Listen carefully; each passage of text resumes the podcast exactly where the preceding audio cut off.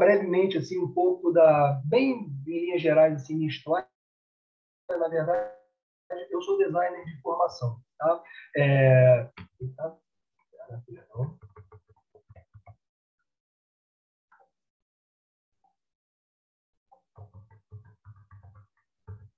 Desculpa. Então, eu sou designer de formação, formado pela PUC do Rio de Janeiro.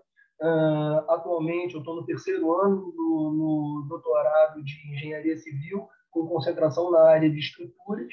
E minha paixão pela, pelas estruturas, ela, ela inicia trabalhando no laboratório do professor Ripper no final da década de 90. Né? Então, o, o Ripper ele provocava os alunos, o Ripper é um professor do curso de design, PUC, né? na época a gente chamava de desenho industrial, uh, e o Ripper fazia provocações para a gente no sentido de por que o arquiteto pode pensar, o Ripper é arquiteto de formação, né? ele fala por que, o arquiteto pode pensar um objeto e o designer não pode projetar um objeto de arquitetura. E com essa provocação, ele introduziu a gente no universo da, da arquitetura experimental. Uh, depois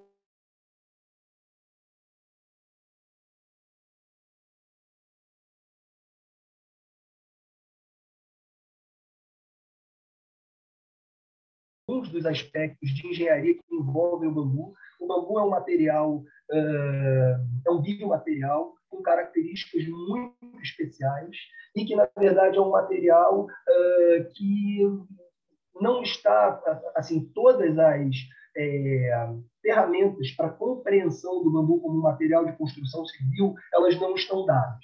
Então, na PUC, uh, é, é, liderados pelo professor Gavani, foi é, fundado o GMTENC, né, dentro do Departamento de Engenharia Civil e Ambiental, que é um laboratório, que é um grupo destinado a, a conhecer é, as propriedades físicas e mecânicas do bambu, e uh, o, o LILD, que é um laboratório coordenado pelo professor Ripper, vinculado ao Departamento de Arte e Design, que é um, um laboratório voltado para a, a, a, construção e aplicação de arquitetura experimental e objetos de né? Então, assim, com essa formação, eu trabalhei quando eu me formei com, uma estrutura é, de bambu tensegrit, né, de tensão integral. E em 2000, 2002, eu fiquei trabalhando como professor pelo SENAC, é, no interior do estado do Rio de Janeiro. Eu fundei é, a empresa Bambutec, é, com, e a gente fundou a Bambutec com a, o desejo e com a ideia de, de aplicar e acessibilizar as estruturas de bambu é, Brasil Uh, a gente tem uma situação particular, produção aqui sobre essa sobre a, a, a, forma como a gente vê. Né? O, o, Brasil é um país em desenvolvimento e numa situação similar à nossa, a gente tem vários outros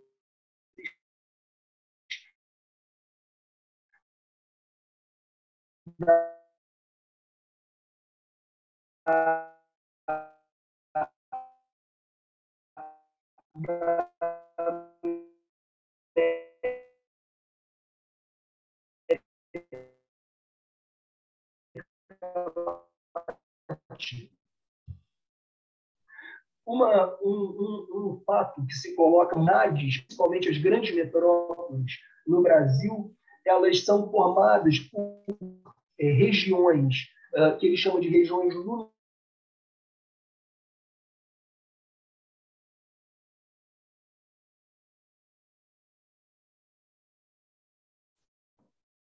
E, Mário, acho que deu uma caída. Você está no mudo.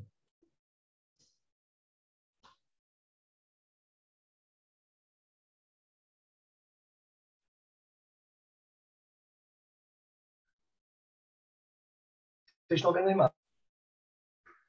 Hum. Para vocês?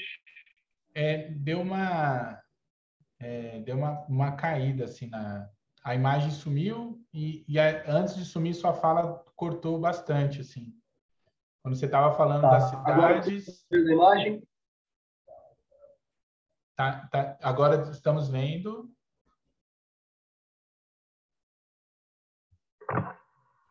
Perfeito. Vamos tentar aqui.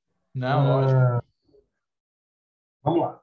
É, então o, o, professor Milton Santos ele fala que assim as, as, as, grandes metrópoles no Brasil e na América Latina elas são formadas por um processo desigual. Então você tem zonas, regiões luminosas da cidade e regiões que ele vai chamar de regiões opacas. As regiões luminosas seriam as regiões onde chega o capital, os serviços, as infraestruturas, e ao mesmo tempo em que chegam é, é, é esses avanços que são compatíveis com países desenvolvidos, a gente tem uma grande produção de desigualdade que acontece em escala muito maior na, no processo de metropolização das cidades. Então, na verdade, eu acho que enquanto é, arquitetos e profissionais que trabalhamos com a tecnologia da construção e com a, a construção do espaço, a gente precisa ter consciência dos processos que hoje regem as grandes cidades brasileiras, as médias cidades brasileiras, as pequenas cidades brasileiras, para que a gente possa ter é, uma atuação mais consciente e responsável. Na verdade, é, o, outro aspecto que, que é muito notável é que a maioria, grande parte dos problemas é, ligados à, à, produção do espaço urbano, ela não é, é ela não cabe só aos técnicos, ela cabe também ao poder público e aspectos sociais que são decisivos para garantir é, o, o, a provisão de, de serviços e, e de um bem-estar para, para, para as populações. Então, na verdade, a gente só vai ter um amplo desenvolvimento do país, uh, podendo se tornar um país desenvolvido, no momento em que a gente tiver o, o, o social e a técnica caminhando de mãos dadas. Bem, então a gente vê que, que a, a, as metrópoles, uh, as grandes cidades no, no Brasil são, são regidas por, por um processo de urbanização caótica. Na verdade, essas imagens de comunidades uh, no Rio de Janeiro, elas mostram a, a sagacidade e a capacidade a, adaptativa do homem comum que, que realiza verdadeiras proezas, né, como a construção dessas morrarias do Brasil, só que uh, ela, é carente de determinados aspectos. Hoje a gente verifica esse processo de urbanização caótica que vem gerando grandes problemas ambientais, como a impermeabilização excessiva do solo, a construção de casas muito próximas uma das outras, a, a, a modelos é, urbanísticos e modelos arquitetônicos que não são apropriados para o clima tropical brasileiro, ou seja, é uso excessivo de concreto armado, é uso excessivo de materiais que retêm calor. Então, é muito importante nós, enquanto é, arquitetos, engenheiros civis, designers, pensemos é, que materiais seriam apropriados para o, o, o clima tropical brasileiro. Uh... Mário, só, só, um retorno que é quando a gente voltou a imagem, ela não está em tela cheia. Não sei se. Ah, perdão. Não, não, só tranquilo, só para. Perdão. Tranquilo, ótimo. Tá. Uh, Sérgio, me interrompe sempre que precisar, tá? Você uh, fica à vontade, me interrompa sempre que precisar. É, então, outro aspecto que vem é muito amalgamado com a urbanização e com os processos é, é, relacionados à construção civil é a produção de lixo. Então, hoje a gente tem consciência que todo, todo objeto, ele em algum momento ele vai parar no lixo. Então, se colocam algumas questões importantes, que são as seguintes: como pensar objetos cujo ciclo de vida seja circular e seja é, onde, onde o objeto, quando é cessado o uso, a arquitetura, as estruturas, quando cessado o uso, a forma seja cessada e o, os materiais envolvidos na construção desses objetos sejam reincorporados ao ambiente. Eu acho que essa é uma questão premente dos dias de hoje. É, nós, enquanto projetistas, nós temos que pensar é, muito seriamente nessas questões e eu, é, é assim, é uma provocação que eu faço para pro, os participantes aqui da palestra. Né? Paralelo a isso, a gente vai vendo fenômenos ligados ao aquecimento global e eu sou morador da cidade de Petrópolis e há menos de dois, três meses atrás a gente viu uma das maiores catástrofes na cidade. Petrópolis é uma região vulnerável do país porque na verdade foi edificada em morrarias é, na Serra do Mar, numa região que é um entroncamento de rios, mas a gente vem percebendo que uh, os fenômenos climáticos extremos eles vêm causando problemas e se acentuando progressivamente. Na verdade, a gente vai ter que re, é, rever as nossas formas de projetar, porque, por exemplo, um exemplo uh, relacionado à parte de, de construção civil. Uh, antes, a, a, norma da cartilha brasileira de ventos, a NBR 61, 6183 ou 6123, que são as forças devidas ao, aos ventos em edificações, elas recomendam é, velocidades específicas de vento para ventos é, que, que, que, ocorrem a cada 50 anos. Então, a gente projeta, tendo em base esses ventos, que são ventos muito fortes, de acordo com as isopletas de cada região do país. A gente vem percebendo, assim, na minha experiência como, como projetista, eu já vi várias ventanias de, de mais de 100, 110, 115 km por hora. A gente tem enfrentado é, ventanias dessas com construções leves e a gente precisa é treinar os, os alunos, precisa treinar os profissionais para a resiliência e para que é, é, os projetos que vêm sendo desenvolvidos, os, os, alunos que vêm sendo formados nas universidades, sejam preparados para essa transição para a resiliência. No momento, a gente não tem um projeto pedagógico claro que nos leva, é, leva à preparação de projetistas, levando o cenário é, de, de aquecimento climático e de condições climáticas extremas.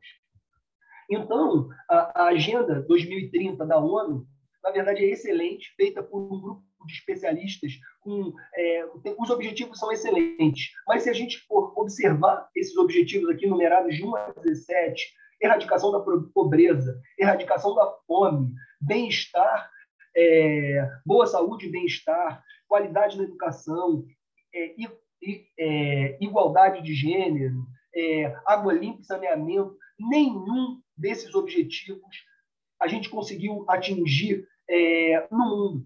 Então, assim, tem algo errado em curso e as, nós, enquanto projetistas, junto com é, os, a, a, as áreas que tratam da área social, precisamos trabalhar de maneira integrada a poder, é, é de forma a dar uma resposta para a sociedade com é, proposições criativas e de maneira a fazer essa transição. Então, uh, agora eu inicio a, a, a, o, primeiro módulo da apresentação uh, do bambu como material de engenharia propriamente. Sérgio, eu só queria saber, para me programar, quanto tempo eu vou ter disponível? São sete e meia agora, quase sete e meia. É, eu tenho até que horas? Até oito horas, assim? Não, você pode até... A, a nossa palestra vai até às 21. Ah, vocês vão até às 21? A gente fica com esse, com esse, com esse, esse, vamos dizer assim, esse horário um pouco mais dilatado, né? Então você pode fazer sua exposição com calma e aí a gente tem depois ao final, como você mesmo adiantou, a, o espaço para perguntas. Perfeito. Não, então tá ótimo. Então assim, eu já já comecei meio aqui no vapor, né? É, com essa como tem bastante conteúdo que eu quero trazer para os alunos, uh, mas então vamos lá. Uh, então, esse foi o trabalho que foi iniciado pelo professor Cosnol Gavani, na, no Departamento de Engenharia Civil da PUC, uh, que trata do bambu como material de engenharia. Então, o, essa imagem mostra a distribuição geográfica do bambu no mundo e tem um aspecto muito interessante, que o bambu ele é, nasce prioritariamente no hemisfério sul do mundo, justamente no hemisfério onde gente tem as maiores disparidades é, é, sociais e desenvolvimento é, humano e técnico. Então, a gente tem, é, se apresenta no hemisfério sul um material de construção leve, hum, renovável, e com propriedades físicas e mecânicas interessantíssimas e que pode ser um grande aliado na transição para a sustentabilidade. É, para mim, é importante falar sobre essa palavra, sustentabilidade, que ela está muito em voga hoje, e a gente mesmo usa muito essa palavra, é, mas, na verdade, essa palavra a gente começa a ouvir durante a Rio 92, eu era um garoto ainda, Uh, e eu me lembro que eu fiquei muito impactado, foi a primeira vez que a gente ouviu falar sobre ecologia. Né? O Tom Jobim já tinha proposto a palavra ecologia, foi um dos precursores do termo, mas a gente começou a ouvir a palavra ecologia só depois da, da Rio 92, que aconteceu uh, no Aterro do Flamengo e no Rio Centro. Né? E uh, o termo desenvolvimento sustentável ele foi incorporado pelas grandes multinacionais de maneira a propor uma lavagem verde. Né? A utilização do termo, hoje em dia, qualquer multinacional, ela é sustentável, porque ela, na verdade, cumpre determinadas metas, determinados objetivos protocolares, e eles continuam a fazer a, a, a sujeira e a superexploração dos recursos naturais, como sempre foi feito. Então, na verdade, o bambu é um material abundante, que apenas catalogadas existem mais de 1.200 espécies. Então, na verdade, é um material é, é, é, que se apresenta muito, é, de uma maneira muito interessante hoje no Brasil, mas eu preciso é, reforçar que o bambu é um material que precisa, ser, é, precisa se ter cuidado com o bambu é um material que muitas espécies no, no, no, de bambu no Brasil são nativas. Então, elas estão dentro é, é, de ambientes florestais preservados. E a gente precisa fazer todo esse trabalho de reconhecimento das espécies, catalogação das espécies e é, utilização das espécies para, uh, para a, o, o desenvolvimento da indústria da construção civil de maneira gradual e responsável. Hoje a gente não pode pensar em construir, por exemplo, a gente vira e mexe, recebe assim ideias de, de arquitetos e é, construtores querendo fazer amplos programas habitacionais com bambu na, em comunidades, em grandes comunidades do país. E na verdade eu sou muito um, é, cético nessa hora e eu falo assim, então a gente tem que começar plantando bambu. Porque se você pretende fazer um amplo programa de habitação civil explorando bambu, significa que o seu programa de, de habitação é, civil, é, habitação social, perdão, ele vai ter perna curta. E, na verdade, ele vai servir para é, é, é movimentar os interesses do capital naquele momento e os interesses eleitoreiros durante aquele período, e depois vai tudo com, com, com uma pá de, de, de terra por cima, e aí depois inventa-se outra. Então, na verdade, um programa é, é sustentável, que, que seja sustentável na sua essência, precisa considerar os aspectos ecossistêmicos do bambu. Então, uh, isso assim, o, o bambu ele hoje está numa situação especial e que precisa ser é, reconhecida como especial. Então, assim, na PUC, a gente fez um amplo trabalho de é, de identificação das propriedades é, estratégicas para o desenvolvimento do país. A gente deu conta de, assim, mais de 40 anos de estudos liderados pelo professor Gavani, a gente deu conta de, de trabalhar assim, com algumas das espécies. Mostra o quanto pode ser feito, o quanto a gente precisa avançar nessa área. Né?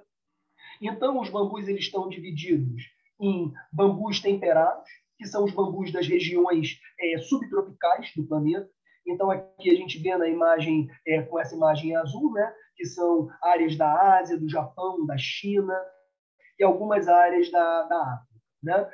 Os bambus tropicais, nessa imagem C, são os bambus geralmente africanos e asiáticos, que são é, é, é nascem em regiões tropicais extremamente quentes. Né? Os bambus neotropicais são os bambus uh, é, do, do, da, da, América, da América Latina, da América do Norte, e da América do Norte, da América é, Central e da América do Sul, né? incluindo bambus lenhosos. E os bambus herbáceos é uma categoria especial de bambus que se encontra é, numa situação florestal assim na, na, sua grande maioria e que são bambus que não vão ter uma utilização para construção civil, mas sim uma utilização é, relacionada a, a, ao ecossistema e à preservação do meio ambiente. Então, o Brasil é o país da América com a maior biodiversidade de bambus, possuindo em seu território 258 espécies de bambus nativos, distribuídos em 35 gêneros e duas tribos. Basicamente, essa divisão das tribos, né, Olireai e Bambuseai, ela, ela é uma divisão de acordo com a morfologia da planta. Então, os bambus herbáceos são os bambus que, hum, que são esses bambus é, que são bambus que têm essa uma característica arbustiva, não são bambus que têm o colmo apropriado para a construção civil, né? E os bambus da, da tribo Bambuseai, que são os bambus lenhosos, são os bambus que podem sim ser aplicados para finalidades construtivas. Então, aqui é a quantidade de gêneros e espécies de cada uma dessas tribos. Muitas vezes a gente ouve, a, a gente se engana com, a, com, a, com essa confusão entre madeira e bambu. Na verdade, o bambu é diferente da, da, madeira em sua morfologia, apesar de apresentar a sua constituição uh, biológica com os mesmos materiais, ou seja, eles possuem parênquima, eles possuem fibras celulósicas, eles possuem é, epiderme. Então, assim, a, a constituição deles é muito é, é parecida do ponto de vista biológico mas do ponto de vista morfológico é diferente. Enquanto a madeira cresce no sentido axial, ou seja, longitudinal, e no sentido transversal, é, radialmente, ou seja, a madeira cresce nos eixos X, Y, Z, o bambu ele apresenta crescimento apenas no sentido longitudinal. O bambu já nasce é, da terra com a, a, sua, com o seu tamanho definitivo, funcionando como um telescópio de luz, como essa imagem que a gente pode é, é, é observar do professor Oscar Reinaldo Lopes. Então, a, a, então assim, mas você fala, ah, então o bambu você planta e ele já nasce no tamanho final? Não, na verdade, uma floresta de bambu, até ela se tornar uma floresta madura para fornecer bambus adultos, ela demora, em média, 20 anos se cultivada em uh, condições uh, físicas e ambientais propícias, né? de 15 a 20 anos. Ou seja, é uma planta, o bambu está no Guinness Book, é a, a, o vegetal de crescimento mais rápido do planeta, mas ele também é, ele precisa do tempo necessário para o seu crescimento comparativamente com outras florestas renováveis de pino, de eucalipto, por exemplo, o bambu ele tem um crescimento mais rápido do que todas essas florestas. Acrescentando o dado que o bambu você planta os rizomas, que é essa imagem que a gente vê abaixo da terra. Uma vez o rizoma plantado e, e, e bem é, é, implementado no terreno, ele, ele começa a produzir novos rizomas e novos colmos anualmente e pode ser é, utilizado para varas de diâmetro menor a partir do, do, quinto ano, chegando ao seu auge de maturidade entre o, o período de 15 a 20 anos, é, se tiver as, as condições adequadas. É, na verdade, essa, esse é um dado que é um dado conservador, porque eu não quero ficar aqui é, é, falando só as maravilhas do bambu. A gente tem que eu tenho a, a, obrigação, como pesquisador de bambu, de colocar que o bambu é um material sensível e que precisa de determinados cuidados. Então, a morfologia dos rizomos ele apresenta basicamente dois tipos de hábito que vocês, é, andando por, uma, por Belo Horizonte, vocês podem perceber. É, bambus que formam touceiros, ou seja, que, que tem o, o rizoma paquimorfo, né, que forma touceiras, ou seja, um colmo nasce próximo do outro, né, sempre crescendo em sentido radial, né, a, a plantação, mas uh, mantendo essa, essa característica entouceirante. E a gente vê também em algumas morrarias dos bambus caniços, uh, os rizomas leptomorfos, que são os bambus que, que formam florestas. Ou seja, o rizoma ele tem é, uma capacidade de caminhar pelo terreno, gerando novos colmos anualmente e caminhando é, avante no terreno. gente, eu não sei o que está acontecendo, desculpa.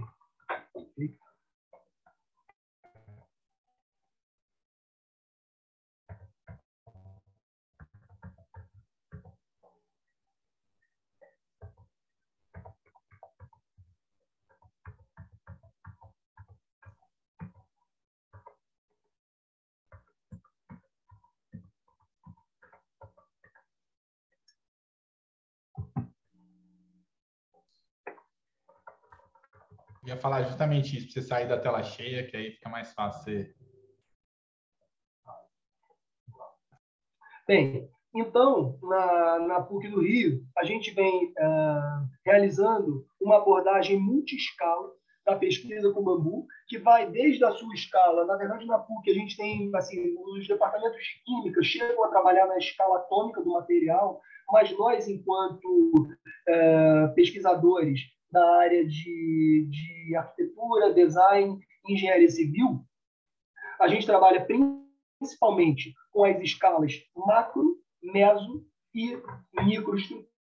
Tá? Então, na verdade, essa abordagem multi-escalas ela é muito importante na compreensão do bambu como material de engenharia. Então, essa é uma característica dos diafragmas do bambu, que é a anastomose dos colmos, ou seja, único, é, a única parte do colmo onde nós verificamos fibras transversais é na região dos nós. A gente pensa, ah, os nós são um reforço para o material. E é, é muito interessante essa parte, porque na escala macro, de fato, os diafragmas são um reforço para o material. Mas já na escala micro, os diafragmas são um ponto de fragilidade do material. Então, na verdade, mostra como essa abordagem e essa leitura em diferentes escalas, elas, ela pode é,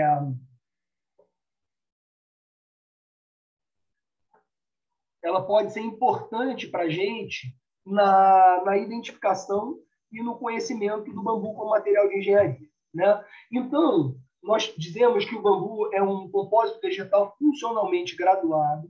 Como a gente pode observar nessas imagens, na base, a gente verifica que o bambu tem uma maior parede. Né? Na parte intermediária do pomo, ele tem uma parede é, que fica, assim, a seção transversal da parede, ela e do, a seção transversal, ela fica entre a base e o topo, e o topo ele vai ter uma seção mais delgada. Além dele ser um, um vegetal funcionalmente graduado na sua forma, ele é um vegetal funcionalmente graduado na constituição da sua matéria. Então, o que, que significa isso? Significa que o bambu. Não sei o que está acontecendo aqui.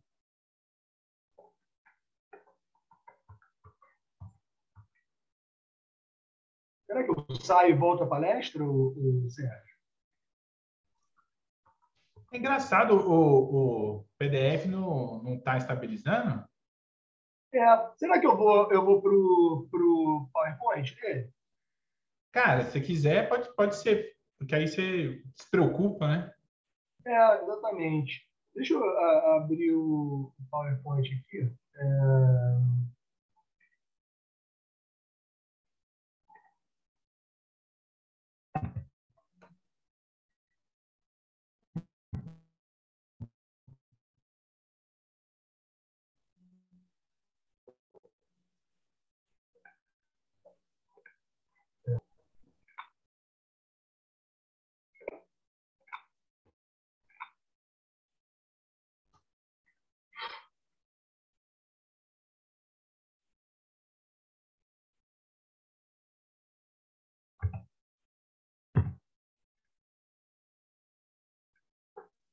Então, uh, vamos tentar aqui com, aqui com o PowerPoint. Vamos ver se ele vai dar esse problema. Não sei o que aconteceu. Então, a gente nota que o, a matéria do bambu ela é uma matéria funcionalmente graduada. Então, se a gente perceber na base, a gente vai ter uma menor incidência de fibras e uma maior incidência de parênquima, né? Que é um material, uma espécie de um material esponjoso que une fibras e feixes vasculares. À medida que você vai se aproximando do topo da planta, você vai vendo uma gradação e uma maior concentração de fibras e uma menor, uh, é, é, uma menor quantidade de parênquima. Então, à medida que o bambu se aproxima do topo, ele apresenta uma maior quantidade de fibras, mas essa quantidade ela é compensada por uma seção transversal menor. Então, na verdade, o bambu é um material inteligente, é, fabricado pela natureza, capaz que, que, ao longo de milhares de anos, se desenvolveu para cumprir as funções ambientais é, que, na, nas quais ele foi submetido. Então, a gente observa, por exemplo, que a parte do meio do bambu, em, em ensaios é, mecânicos, ela é a parte que é mais resistente à tração do bambu. Já a parte do topo, é, a parte superior do pombo, ela é a parte que é mais é, resistente à, flexão, por exemplo, justamente porque é no topo em que ele é, recebe os maiores carregamentos de vento.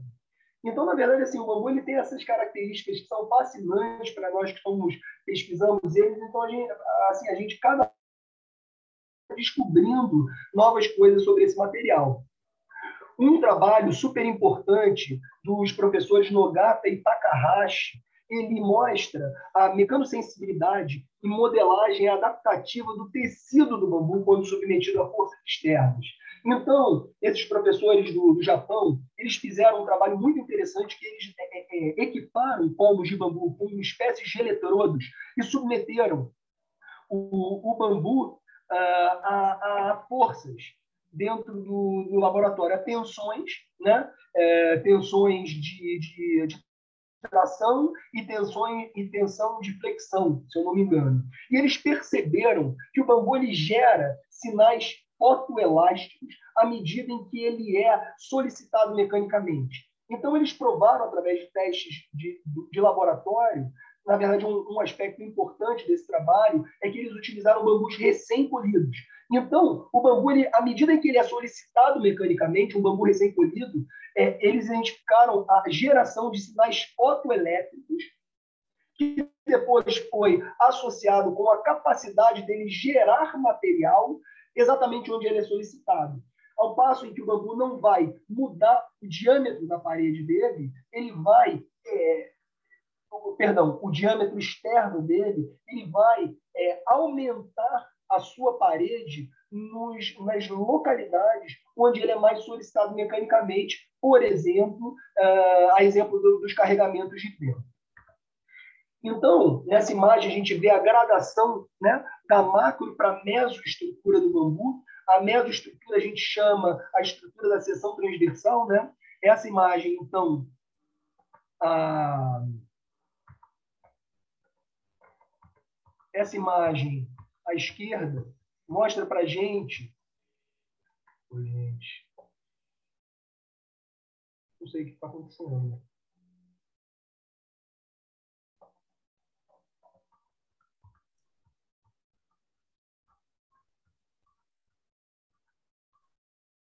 Então, essa imagem, desculpem, pessoal, essa imagem da mesoestrutura mostra. Eu, eu vou tomar liberdade, é, Sérgio, de, de sair da, da, da tela cheia. Beleza, não. Porque eu estou achando que assim, é, desse jeito eu vou conseguir é, um resultado melhor. Não, tranquilo, tranquilo. Até no PowerPoint deu uma. avançou, né? Algum. Bom... Eu não sei o que está acontecendo Desculpem, gente. Não, que isso, não vai ter problema nenhum. Tá as, as, fotos também estão grandes, então não tem, não tem perda, não. Tá bom. Então, uh, eu estava falando da mesoestrutura, né, que é essa, é, é, é essa escala da seção transversal. Então, aqui esses pontinhos marrons escuros, essa aqui é, uma, é a variedade. Oh, Mário, eu não sei se para todo mundo, mas para mim eu tô, eu tô preso no slide lá de patologias associadas ao bambu, assim. Tô vendo dinoderos. Tá. Agora você está vendo essa imagem número 18? Para mim não, ainda tô na tenta sair de tudo. Não sei, o Gabriel, é, tá, tá travado para você também? Assim. Tá. Eu não sei se. se...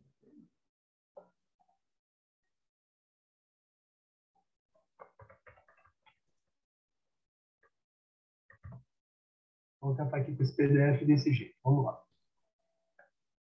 Mas você. É, isso. Agora, agora sumiu e eu acho que agora vai voltar. Acho que agora vai, vai dar tudo certo. Aí voltamos lá para macro, meso e micro. Vamos contar, vamos contar. É, outra hipótese que eu posso tentar também é não, não, compartilhar a tela e compartilhar o arquivo. Talvez seja isso também, né? Está mutado, Sérgio. Obrigado. Muito 2020, né? Mas é, eu, eu, eu acho que você pode ir nessa sequência, porque aqui tá. Parece que quando não está na tela cheia, tá indo de boa, né? Tá, então vamos lá, tentar. Pode, pode mandar. É, então, na mesoestrutura, essas, essas, essas imagens assim, marrom escuras que a gente vê são as fibras do bambu. As fibras do bambu, elas envolvem os feixes vasculares.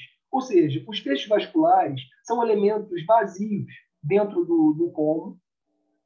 E é, nos feixes vasculares é onde a gente identifica o transporte de seivas. Então, quando a gente vê, além do bambu, o fato dele ser oco, dele ter o seu interior oco, a gente percebe que a matéria do bambu também é oca, porque ela é composta de uma série de feixes vasculares que tem a função de, de, de nutrição da planta. Então, a gente vai dar mais um zoom aqui na, na microestrutura do bambu, né? na micro e na nanoestrutura do bambu. Então, aqui a gente tem uma imagem do professor Walter Lise acima, que mostra uh, os feixes vasculares envoltos pelo tecido de esclerênquima, que é o tecido das fibras. Né? Então, os feixes vasculares, na verdade, assim, o bambu tem uma complexidade muito interessante, porque quando a gente fala em feixes vasculares, nós estamos falando de dois, tipos de feixes vasculares, que são o xilema, que é dividido no metaxilema, que são esses dois vasos grandes que transportam protoxilema, que é esse esse pequeno vaso aqui, que na verdade é responsável pelas seivas das raízes para o topo da planta, enquanto é, durante os primeiros estágios de crescimento do bambu, e a gente tem o floema. O floema são vasos que transformam uma seiva mais elaborada, que são açúcares, principalmente açúcares, que são é, transformados, né, que são, é, na verdade, a palavra é, de, de, biologia certa não é uma transformação, mas é, é uma assimilação da, do, da energia é, solar e ela, essa energia é assimilada na, no, na forma de açúcares, então ela é levada do topo para baixo da planta. Então, quando a gente vê uma, um bambu vivo, a gente nota que tem um fluxo intermitente de seivas da base para o topo e um fluxo de seivas do topo para a base em regime permanente. É, esse fluxo ele vai cessando à medida que o bambu vai envelhecendo, como a gente vai ver um pouquinho depois. Então, nessa imagem dos professores e o Sefian e Rabar, a gente vai vendo, vai dando um zoom na, nas fibras do bambu e a gente vai vendo assim a unidade que conforma a fibra do bambu.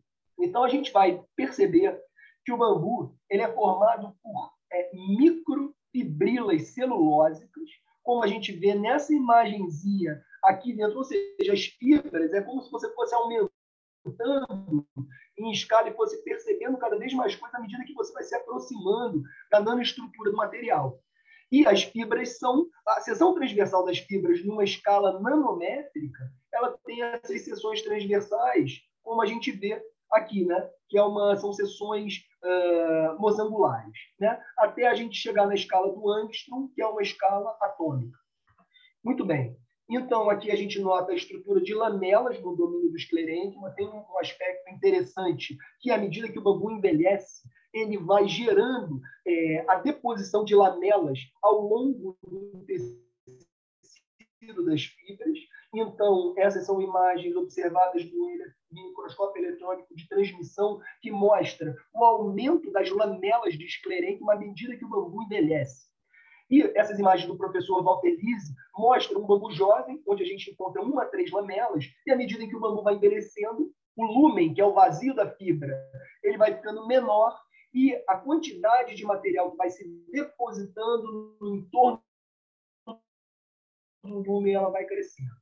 Então, na verdade, todos esses aspectos vão acabando sendo muito interessantes para a gente que pesquisa bambu, para a gente compreender as propriedades mecânicas desse material e a gente poder fazer um uso correto dele como material de engenharia.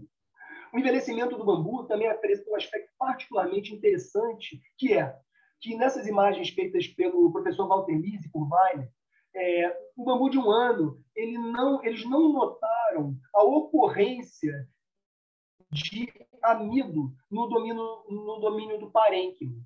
E já bambus de 12 anos cortados é, e, e, e observados, recém-cortados, foi observada a deposição de amido, o que mostra que os processos metabólicos eles ficaram mais lentos no domínio do colmo ao longo dos anos, logo começou a haver a deposição de amido. Mostra que um bambu ele continua vivo mesmo depois de ter sido considerado morto dentro da plantação. Isso é um aspecto especial que vai apresentar algumas características interessantes também. É, então, nesse trabalho feito pelo professor Gavani, mostra a variação do módulo de elasticidade do bambu e a variação da resistência à tração de diferentes espécies do EV uh, que o, o, o bambu é, essas diferentes espécies estudadas, ela apresenta o seu pico de resistência num período no, no, na idade de três anos. Isso mostra que o material com três anos ele está no auge da sua viçosidade e da sua resistência. Então, sempre assim, é, isso é uma é uma é uma é um ponto mais ou menos comum entre os cientistas que o bambu atinge o auge da sua resistência mecânica aos três anos.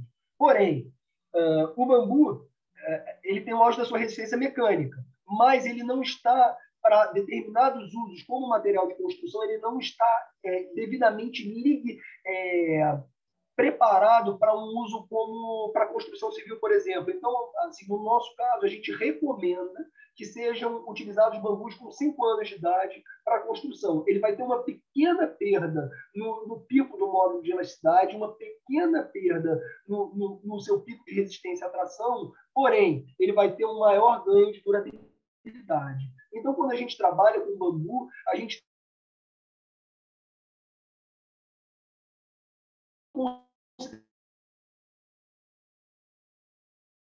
que é um trabalho feito pelo, pelo professor Luiz Eustáquio Moreira, né, da UFMG, nosso colaborador de, de longa data, uh, sobre as propriedades mecânicas do, de, do bambu. Então, aqui mostra algumas, algumas, alguns ensaios feitos pelo Luiz na UFMG, né, é, que é a atração para, paralela às fibras, né, mostrando é, capacidade de, de absorver tensões entre 100 e 350 megapascal. Né? Ao centro, a gente vê é, testes de, de resistência à compressão paralela às fibras, onde a gente vai notar aí é, tensões da ordem de 40 a 100 megapascal e a resistência ao cisalhamento paralelo às fibras.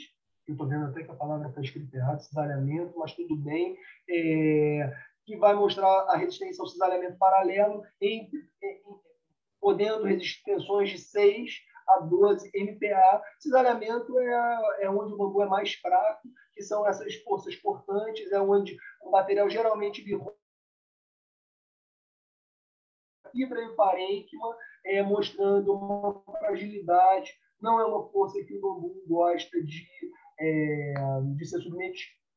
Então, essas aqui são algumas imagens do professor Rodrigo Toledo, uh, da COP, uh, do, do, do MAT, da COP, também um colaborador nosso, uh, mostrando uma curva de tensão-deformação do bambu moçô de compressão. Então, na verdade, a gente verifica que esse assemelha ao gráfico de tensão-deformação eh, do aço. Uma parte eh, onde o bambu ele vai crescendo o carregamento de uma maneira bastante homogênea, até ele atingir mais ou menos 70 MPa. Né? A partir do momento em que ele atinge 70 MPa, entre 70 e 80 MPa, a gente nota o escoamento do material e, e a falência do material. Então, esse é um trabalho que está sendo feito, realizado pelo professor Rodrigo Lacote, né? bem como uh, uh, o estudo do, das propriedades do bambu submetido à flexão. Então, esse é um ensaio de flexão de, de três onde o bambu moçou está sendo submetido a esses esportes, mas o movimento do bambu é, na linha neutra, né? e que ele está rompendo aqui por força internacional uh, no sentido da normatização do bambu como material de engenharia. A primeira norma técnica foi publicada no ano de 2004, que é a ISO 22157, propriedades físicas e mecânicas do bambu, que é uma das melhores normas que tem, e depois dessa norma vieram uma série de outras normatizações técnicas também muito boas. É, foi seguida a, ISO, que tem também um, um, volume destinado ao projeto estrutural. Então, a, essas, esses dois volumes da ISO eles foram seguidos da norma colombiana, depois da norma equatoriana, depois da norma peruana, e 2020 uh, saiu a minuta da norma brasileira. Eu digo para quem estiver interessado no, no, bambu, vocês podem observar a norma. Na verdade, ela assim vai apresentar uma série de aspectos que, que ampliam a credibilidade do bambu como material de construção civil e apresentam uh,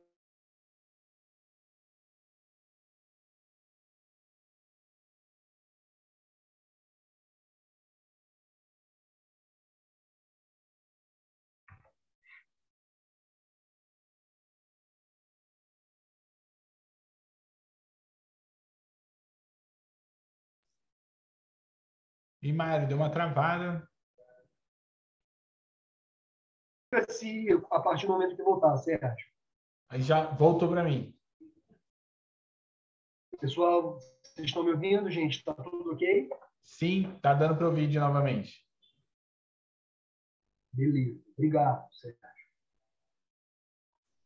Então, essa, essa imagem mostra a, a, plantação da Take Cortinas, né, que foi iniciada pelo senhor Takashi Miyazaki, que foi um pioneiro no cultivo extensivo de, de variedades uh, de bambu no Brasil com potencial industrial. Então, o senhor Miyazaki ele inicia essa, essa plantação que hoje tem aproximadamente 150 hectares na década de 60. O senhor Miyazaki veio fugido da, da guerra no Japão, né, da Segunda Guerra Mundial, e ele vai, assim, com os recursos que ele tinha na época, ele compra um sítio em Guarulhos e começa a trabalhar como agricultor. E no início dos anos 60, São Miyazaki ele perde toda uma, uma lavoura dele de arroz que ele tinha nesse sítio e fica assim, passa por sérios problemas financeiros e ele se lembra que no Japão o bambu resistia a, a fortes geadas. Então ele empreende uma viagem ao Japão, traz uma muda do bambu moçô que ele introduz nesse sítio em, em Guarulhos e ele vai fazendo, vai empreendendo viagens ao Japão a cada um ano, a cada dois anos, onde ele vai, em cada viagem que ele fazia, ele ia trazendo novas mudas e ele vai montando um bambu garden nesse terreno de Guarulhos, que depois é ampliado para um terreno em São José dos Campos. Então, é, essa é uma, é uma parcela que a gente tem do Japão no Brasil. É, é uma floresta fascinante, que são muitos hectares de bambu, com diferentes uh, espécies, né? mas assim, principalmente três variedades, que é o bambu moçou, o Philostachys edens, uh, o, o, o, bambu ratico, que é o Philostachys nigra, e o madak, que é o Philostachys... Agora, fugiu... Philostachys não é o nigra, Philostachys bambuzoides, né? o, o madak. Então, ele cultiva essas três variedades estratégicas de filostaques, que são bambus alastrantes, ou seja, que eles vão é, é, é, ganhando espaço no terreno, introduzindo, obviamente, algumas outras variedades. Né? Hoje, essa plantação tem, já tem 60 anos, né? e é uma plantação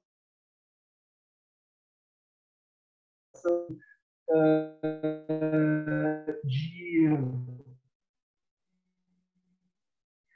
de agricultores né, dessa, dessa fazenda, que hoje o, o sítio é tocado pela Maria Minha Rarada, que é esposa dela. Então, uh, nós também viemos empreendendo numa escala muito menor o cultivo experimental de bambus estratégicos para diferentes lugares do Brasil, onde eu fui introduzindo uh, no município de Partido Alferes, é, diferentes variedades de bambu, tanto exóticos quanto nativos. Então, assim, a gente é, desenvolveu um, uma atividade experimental e acompanha, acompanha essas variedades desde o ano de 2000. Eu vim introduzindo, é, principalmente de 2000 a 2012, variedades e hoje o acompanhamento do crescimento desses bambus e com resultados bastante interessantes. Então, ah, o bambu, ao passo que tem todas essas propriedades é, é, físicas e mecânicas fascinantes, ele é um material que tem problema.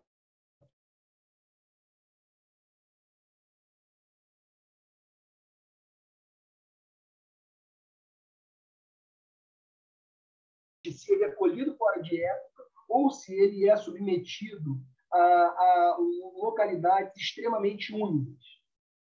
Além dos fungos, o bambu também, quando colhido fora de época ou colocado em situações inadequadas de projeto, ele pode ser atacado por insetos xilófagos. Então, aqui são os principais assim, insetos que a gente encontra no Brasil que atacam é, de bambu secos, geralmente. Então, o Dinoderos minutos, ele que é a broca do bambu, conhecido como a broca do bambu, ele vai é, é, é aparecer mais em pomos recém-colhidos, e já o, o besouro tigre, que é o cloroforos anulares, ele vai ter uma incidência maior em uh, secos. Então, o bambu deve ser tratado para que ele possa ser resistente a, a, a esses, ao ataque desses insetos. Então, basicamente, o bambu, ele, o tratamento dele é dividido em tratamentos físicos e tratamentos químicos. Como tratamentos físicos, a gente tem tratamento com defumação, o tratamento com têmpera superficial, o tratamento com água corrente e o próprio cura na mata, que é um, um tratamento assim, não chega a ser um tratamento, mas é um procedimento muito usado, onde o bambu fica verticalmente na mata por um período de, de quatro a oito semanas, né? Esses são os tratamentos físicos comuns. E esse, por exemplo, é um tratamento químico. Na verdade, os tratamentos químicos não são também é, certeza total de que o material fique imunizado, mas assim uma série de pesquisas têm sido feitas.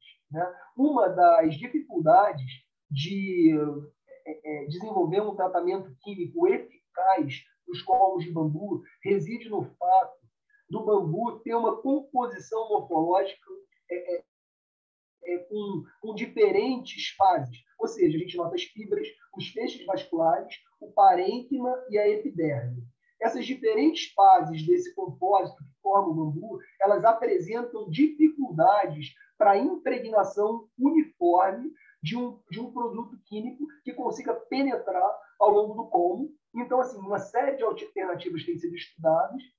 Eu simplesmente elegi uma alternativa que vem sendo estudada pelo professor Omar Pandoli, do Departamento de Química da PUC, onde é, os colmos de bambu estão sendo é, impregnados por nanopartículas de sais de prata, que são posicionadas é, ao longo do parênquima do, do, material e ele fica protegido a um tipo de, de fungo muito comum é, em, em bambus. Esse foi um tratamento que, que foi iniciado pelo professor Ripper na PUC é, do Rio e que foi continuado por nós, né? É, que é um, um, tratamento que a gente conhece por encapsulamento dos colmos. Na verdade, a gente desenvolveu, junto com o professor Ripper, uma manta finíssima uh, de, de algodão, onde a gente aplica camadas de terra crua, cola branca, uh, e depois uma resina vegetal, no caso a gente veio usando a resina de mamona, e a gente aplica essa camada finíssima de maneira a proteger o bambu das intempéries. É importante notar que esse é um tratamento feito para exposição dos bambus a intempéries. É, é, ele não funciona como um tratamento do bambu para insetos, por exemplo.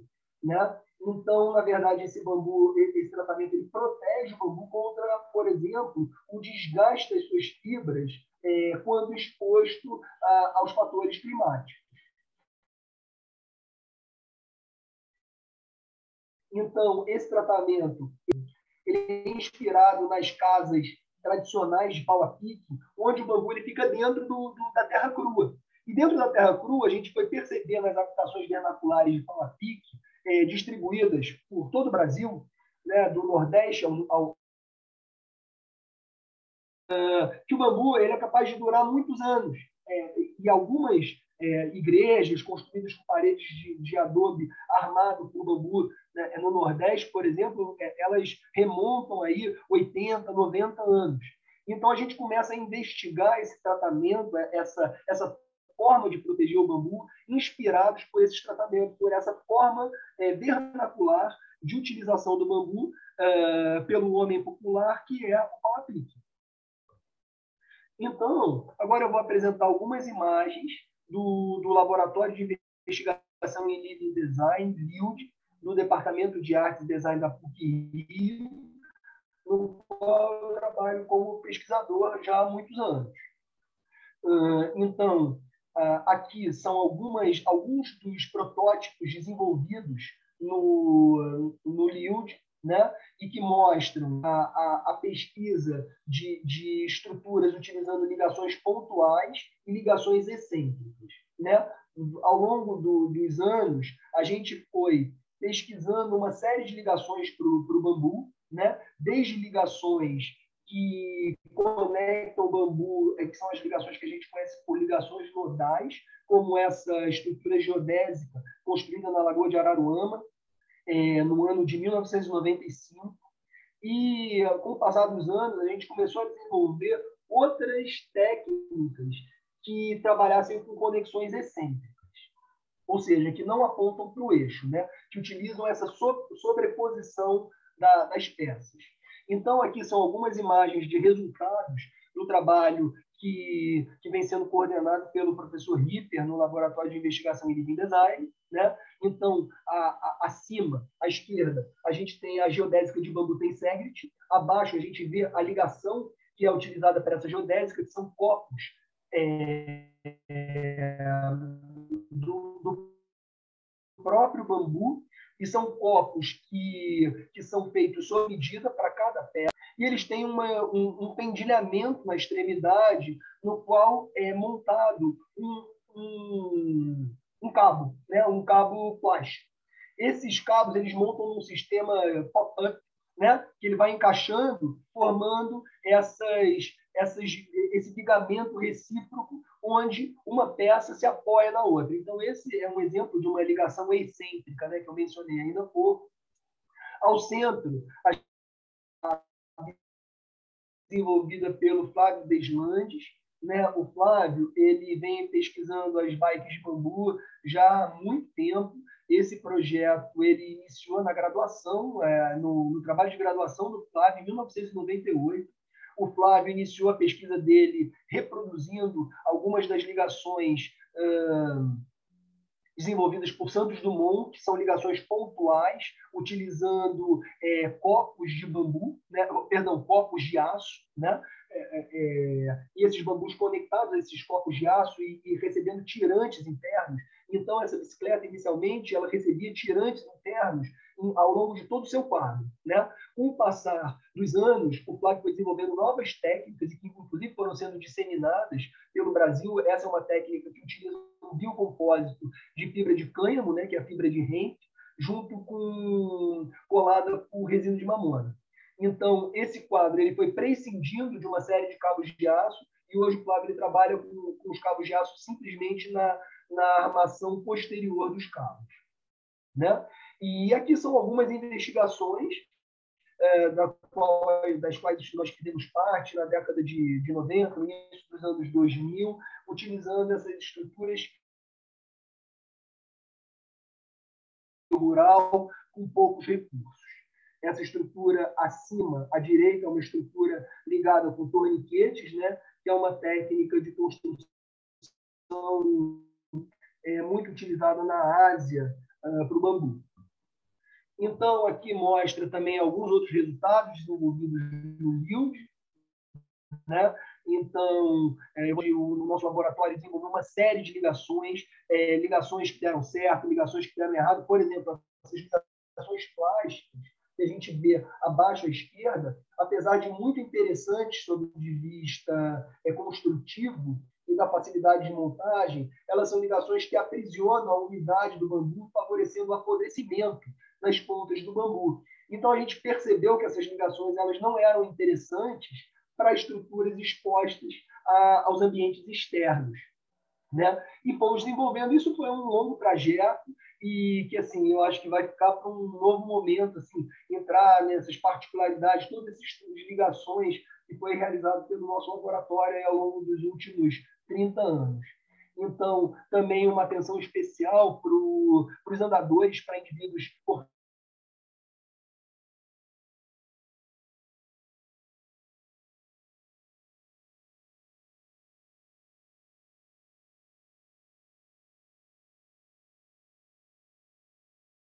indivíduos portadores de deficiência física e dificuldades motoras. Então, durante muitos anos, o laboratório desenvolveu, junto com o CVI, uma linha de adaptações para esses indivíduos com deficiência física e equipamentos como andadores, deslizadores, para que esses, essas pessoas tivessem uma melhor inserção e, e, e objetos adequados para o seu cotidiano. O Ripper, é, é, ele, na verdade, tinha uma vontade muito grande de trabalhar com pessoas com dificuldades motoras.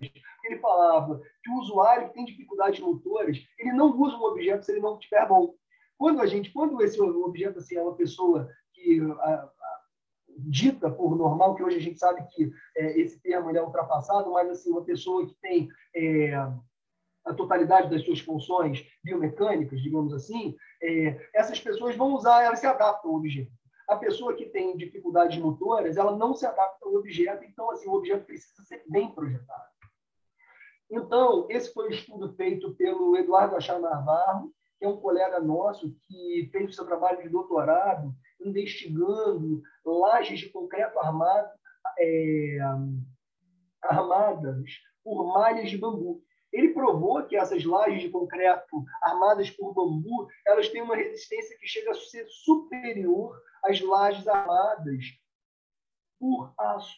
Porém, pela falta de, é, de conhecimento técnico, a falta de apítico institucional, esse projeto ele ficou assim, ele apresentou excelentes resultados técnicos. Esses ensaios que vocês estão vendo aqui foram feitos no Royal é, no Imperial College of London, com excelentes resultados. Na verdade, aqui são utilizadas ripas de bambu. O bambu é todo ripado, né? Ele é, ele é ranhurado. Sobre essas ripas são é aplicada uma conepóxi com pó de pedra de maneira ao bambu ficar é, é, absorver o concreto e o concreto ter uma boa adesão na parede do bambu. E aqui são imagens da, da, fabricação dessas lajes de concreto. E à esquerda, abaixo, a gente vê algumas dessas lajes sendo testadas, armadas por bambu.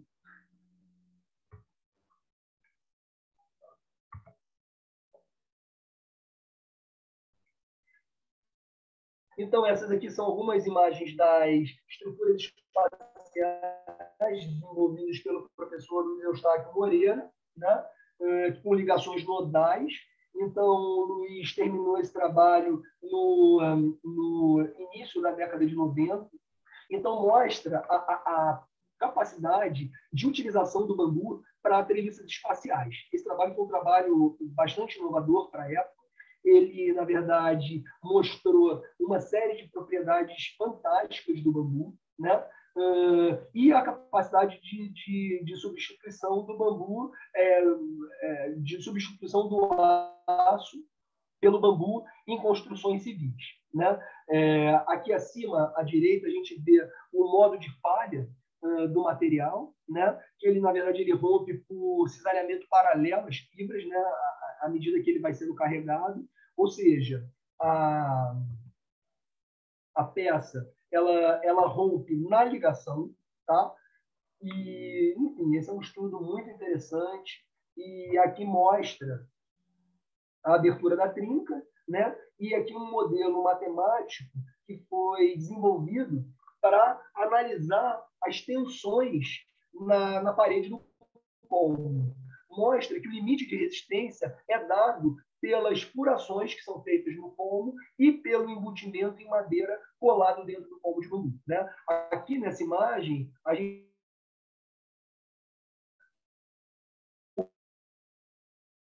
Então, agora, eu vou apresentar algumas das estruturas que nós temos desenvolvido na Bambutec. Né? Bambutec foi uma empresa uh, constituída por mim e pelo João Guina no ano de 2004. Hoje a gente conta com, na verdade, desde 2010, a gente conta com o Patrick Stoffel como um dos nossos sócios. E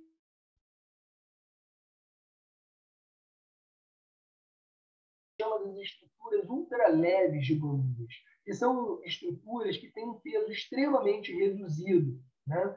E, então, essa é uma tenda, que é uma tenda bioclimática, construída com, com mastros de bambu e tecido de algodão modelada. Então, essa tenda ela foi montada em uma série de, de eventos no, no verão do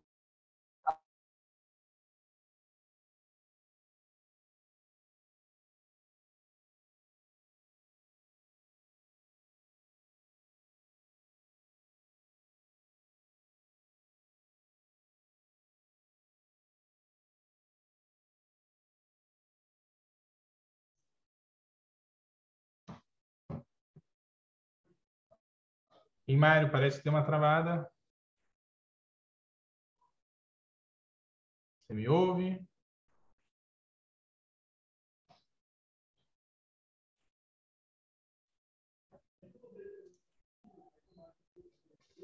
Mário? Pessoal, vi que caiu aqui novamente. É, a gente estava vendo a, a, a estrutura né, bioclimática que você estava mostrando. Aí, aí travou. Isso. Vocês já estão vendo novamente, Sérgio? Sim, sim, sim. Beleza. Maravilha. Desculpe, gente. Estou tendo um problema de instabilidade hoje na internet, vocês me perdoem. Uh, então, ela também utiliza essa geometria, que utiliza essa combinação de painéis em diferentes ângulos e alturas, o que promove essa passagem também do ar quente, tornando o espaço interno muito agradável. Né? Então, essa tenda foi veio, veio sendo montada em diferentes localidades do Rio de Janeiro, Barra da Tijuca, Parque de Madureira, é, Copacabana, é, e aqui à direita a gente vê ela sendo montada na Casa Pirjan, em Botafogo, no Rio de Janeiro. Então,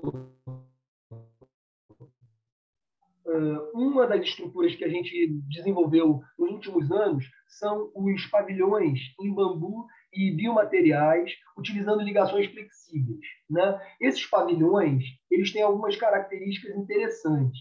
Né? Essa estrutura é uma estrutura que pesa 8,5 quilos por metro quadrado, ou seja, é uma das, das, estruturas mais leves que se tem notícia. Tá? Ela é uma construção que, além de ser extremamente leve, ela tem uma característica que é o fato dela prescindir das sapatas para o seu funcionamento mecânico. Ou seja, obviamente, ela precisa ser apoiada e fixada no solo, mas ela pode prescindir das sapatas em concreto armado. Na verdade, para uh, para construções duradouras dessa, dessa estrutura, a gente usa sim as sapatas em concreto armado. É, eu vou aqui é, mencionar também que, apesar de trabalhar com bambu há muitos anos, trabalhar com biomateriais, eu acho o concreto armado um material incrível. Tá? O, o concreto armado é um, é um, dos materiais que se tem conhecimento, que é um dos, dos melhores materiais para a construção de fundações. Então, na verdade, o problema não é o concreto armado. O problema é a forma como o concreto armado é mal usado na nossa sociedade. Então, na verdade, o concreto armado é uma tecnologia fascinante, só que ele é, é mal usado porque ele é aplicado é, de maneira irresponsável. Então, é, nesse caso, é, a, a, nessa estrutura, por exemplo, que é a estrutura importante que a gente está vendo aqui, as fundações em concreto armado, elas funcionam principalmente para ventos de sucção. Então, na verdade, elas funcionam como lastreamento da estrutura no solo, e além de lastreamento, elas funcionam também para evitar o contato direto das colunas do bambu no solo. Na verdade, é, para as estruturas temporárias, isso não é um problema, porque você vai ter essa construção tocando no solo durante um período que é relativamente curto. Mas para construções duráveis em bambu, a gente precisa pensar em soluções que elevem o bambu entre 40, 50, 60 centímetros de altura do, em relação ao solo, permitindo que o material não é, seja influenciado pela umidade do solo. Então, isso é um aspecto particularmente interessante desse tipo de construção. Né? Uh, a mão é um sistema basculante, ou seja, a gente monta essa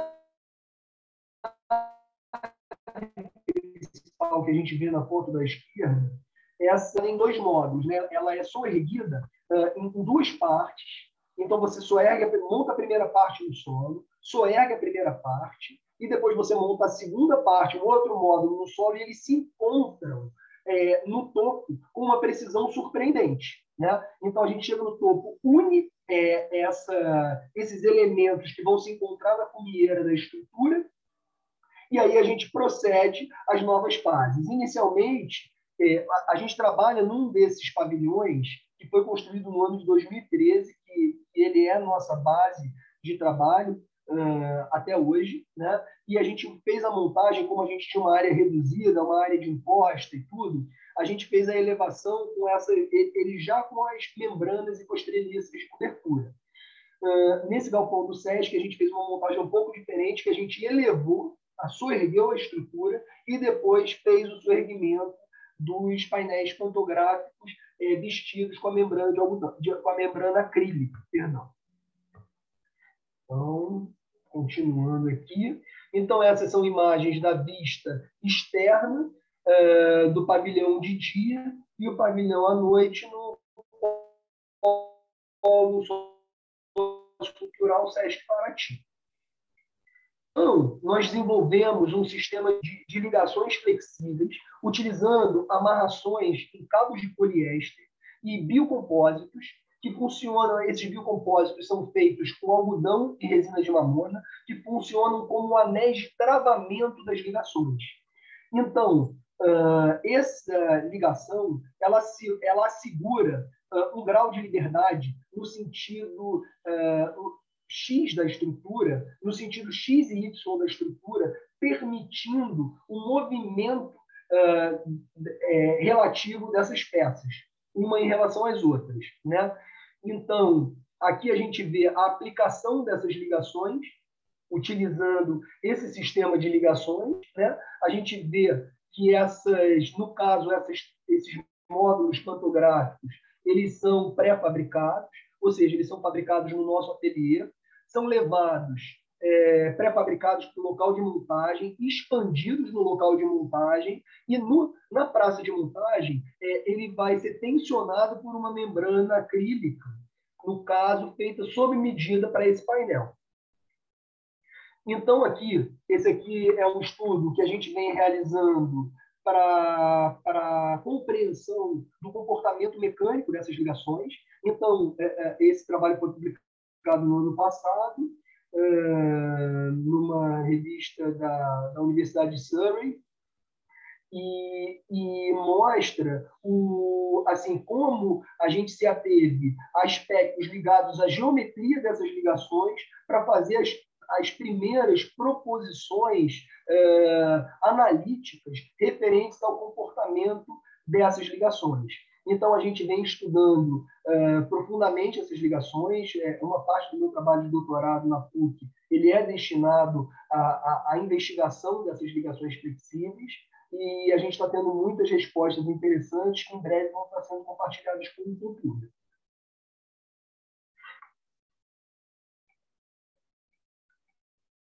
Então, a, a análise das estruturas é, autoportantes de bambu, na verdade, o professor Luiz Eustáquio Moreira é assim o precursor da análise dessas estruturas.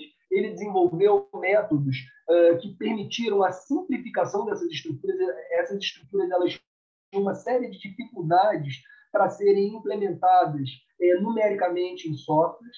Então, o Luiz ele propôs determinadas simplificações que foram é, importantíssimas para que nós pudéssemos é, analisar essas estruturas de uma maneira adequada.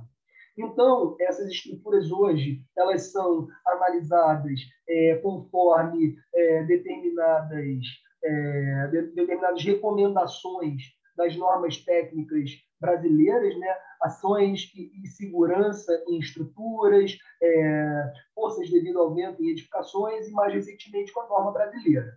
Então, na verdade, apesar de existirem normas técnicas, os dados que a gente utiliza para embedar um modelo numérico são dados desenvolvidos em laboratório. Então, são dados próprios que foram é, inicialmente gerados pela pesquisa do professor Luiz Eustáquio Moreira e, posteriormente, pelo trabalho que a gente começou a realizar em, em, em cooperação. E, na verdade, aqui a gente está vendo uma estrutura desses pavilhões que está sendo submetida a forças de vento de pressão, como a gente vê nessa imagem é, acima à esquerda. Então, a gente nota que para um vento é, de pressão no, no sentido... Esse vento aqui está tá a zero graus da estrutura. Né? Então, ela comprime as barras em vermelho e traciona as barras em amarelo. Já esse vento a zero graus, como a gente vê na figura 2, esse vento a zero graus, um vento de sucção, a gente nota que ele praticamente traciona todas as barras dessa estrutura. Então, na verdade, é muito importante essa fase de simulação numérica dessas estruturas, porque permite que a gente tenha, junto com os modelos realizados e junto com, com, com essa parte de análise experimental de laboratório, a gente compreenda como funciona a mecânica de estruturas em bambu.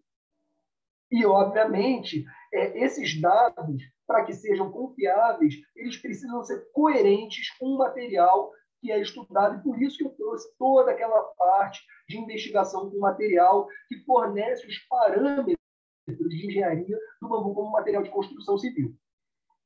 Então, esse aqui foi um trabalho que a gente publicou no ano de 2009, é, junto com o professor Luiz Eustáquio Moreira, uh, o João Bina e o professor Ripper. Né? Nas imagens à, à direita, na figura 4, a gente vê o diagrama de momentos vetores e na figura 5, as forças cortantes atuantes na estrutura. Então, essa aqui é a estrutura do anfiteatro é, Junito Brandão, construída no campus da PUC-Rio. Essa estrutura aqui é uma estrutura particularmente interessante, porque ela é uma estrutura que utiliza determinadas, determinados elementos que são nada convencionais. Então, na verdade, foi uma estrutura desenvolvida basicamente com a combinação de três é, é, elementos estruturais. Esse desenho esquemático de, de abaixo ele mostra para a gente como que a gente concebeu essa estrutura, inicialmente utilizando arcos de flexão ativa, onde é, varas de, de peixes de bambu eram submetidas a um processo de deformação elástica de maneira a cumprir determinadas curvaturas que eram sendo vinham sendo investigadas em modelos, tá? Essas, esses arcos de flexão ativa, eles não eram a gente queria trabalhar com arcos bastante delgados. E para utilizar bambus bastante delgados, foi necessário esse sistema treliçado, é, que treliça os arcos de maneira a garantir a sua estabilidade, a, flambagem, certo? É, uma vez descrita a geometria da estrutura, que na verdade essa estrutura, esse embasamento de concreto armado, desculpem, esse embasamento de concreto armado, ele já é, é, havia sido construído pelo arquiteto Carlos Pingarrilho e a PUC convidou, é, nos convidou a construir essa estrutura uh, para o anfiteatro da universidade. Então, uh, em 2013, uh, nós pedimos o apoio da FAPERJ para, para custear os materiais e a universidade é, financiou a outra parte do, do, do, projeto. Então, a gente desenvolveu esse projeto que combina os arcos de flexão ativa, como eu falei agora, as malhas pantográficas, que são pré-fabricadas e montadas em loco, e uh, esses bipés de suporte da estrutura. A gente nota que ela é uma estrutura bastante orgânica e que ela não, é, é, ela na verdade utiliza essa repetição das cascas treliçadas, mas que cada casca tem uma geometria específica. Então, essa aqui é uma imagem da vista interna do anfiteatro. Aqui a gente pode ver é, o arco de flexão é, é, com esse sistema de ligamento é, que evita a flambagem do arco, certo? Uh, as malhas treliçadas que são que tensionam a membrana acrílica de cobertura, né? E esses pórticos que são formados por bipés em bambu, basicamente bipés e tripés, como esse aqui, por exemplo, e esses sistemas de vigas em bambus que é, asseguram a, a, estabilidade longitudinal da, da, dessa estrutura. Muito bem. Então, aqui mostra um pouco do processo de, de desenvolvimento da forma dessa estrutura. Então, aqui a gente começando, esse aqui é o, é o Patrick, né? trabalhando, desenvolvendo esse sistema de arcos de flexão ativa. Mostra é, o, a, a, vara de bambu deformando. A gente, à medida que a vara vai, é, esse peixe de vara de bambu ele vai deformando, a gente vai computando as modificações é, da geometria dele até é, o momento de poder embedar isso no software. No caso, a gente trabalhou com dois programas diferentes, que foram o CAD e, na verdade, três programas diferentes. O CAD, o SolidWorks e o SAP 2000. Né? O CAD e o SolidWorks para o desenvolvimento da forma e o, o, o, o SAP 2000 para análise da estrutura. Então, juntamente com esses arcos, é, a gente foi investigando a composição dessas cascas sobre esses arcos. A gente nota aqui, aqui também nesse corte, que nenhum desses arcos ele está no mesmo plano e nenhum desses arcos ele tem a mesma geometria. Então, aqui nessa imagem, a gente vê né, é, os arcos que foram desenvolvidos para cada uma dessas cascas mediante as nossas é, é, é esse nosso estudo de geometria feito sobre a topografia do terreno. Então, a gente vai entender o processo de form finding dos arcos de flexão ativo como um procedimento sistematizado de projeto que envolve a fabricação de modelos físicos em diferentes escalas para obtenção da estrutura e a informação das informações geradas a partir de modelos gráficos computadorizados. Então, aqui mostra o, o, esse método de form finding sendo aplicado à, à, geração desse arco de flexão ativo. Né? Então, aqui nos experimentos físicos preliminares, né, que mostram que o bambu essa, esse comportamento é, funcionalmente graduado do colmo, onde o bambu no topo ele tem uma flexão diferente da parte intermediária e da parte da base. Então, na verdade, a gente compensa essa característica, essa organicidade do bambu, organizando as varas em feixes de oito colmos. E uma vez esses colmos arqueados e submetidos a esse processo de deformação e embedada a geometria no software, a gente vai fazer o refinamento do desenho e a análise da estrutura. Então, aqui mostra é, essa, os arcos, assim, a, a, compreensão desses arcos, utilizando, é, sendo analisados para forças de ventos de sucção, como é esse, é, essa imagem à esquerda, onde todos os elementos ficam tracionados, e aqui é, os arcos sendo submetidos a, a ventos de pressão com carregamentos simétricos, com essa imagem de cima, e ventos de pressão submetidos a carregamentos assimétricos, com essa imagem de baixo. Então, esses estudos foram importantes para a gente compreender o funcionamento mecânico dos arcos de flexão e depois avançar num, na compreensão do, do, do, do sistema é, completo, né? utilizando os arcos, as treliças pantográficas e uh, as colunas e vigas de bambu. Esse trabalho foi publicado recentemente, uh, a posteriori, né? porque essa estrutura ela foi desenvolvida, foi implementada em novembro de 2014 e, tá, e é o espaço do, da PUC desde então. Então, alguns procedimentos de montagem que mostram como essas treliças elas foram soerguidas em módulos, né? A gente vai montando elas em cascas. Essas cascas vão sendo, elas ocupam o seu lugar definitivo no espaço, vão sendo escorados, como a gente vê nessas imagens abaixo, e vão dando origem a novas cascas que vão sendo sobrepostas permitindo também a saída do ar quente e o arejamento da estrutura. É uma estrutura que é muito apreciada pelos alunos, é para lazer, descanso, uma estrutura que é utilizada é, pela comunidade da universidade para espetáculos, para debates, para é, uma série de eventos e também para shows e espetáculos. Né? Gente, eu espero que não tenha sido muito cansativo. Eu sei que eu abordei muitos assuntos. É, eu agradeço muito a atenção de vocês, agradeço a introdução do Sérgio, e agora vamos colocar disponível para perguntas e para, para a gente bater um papo.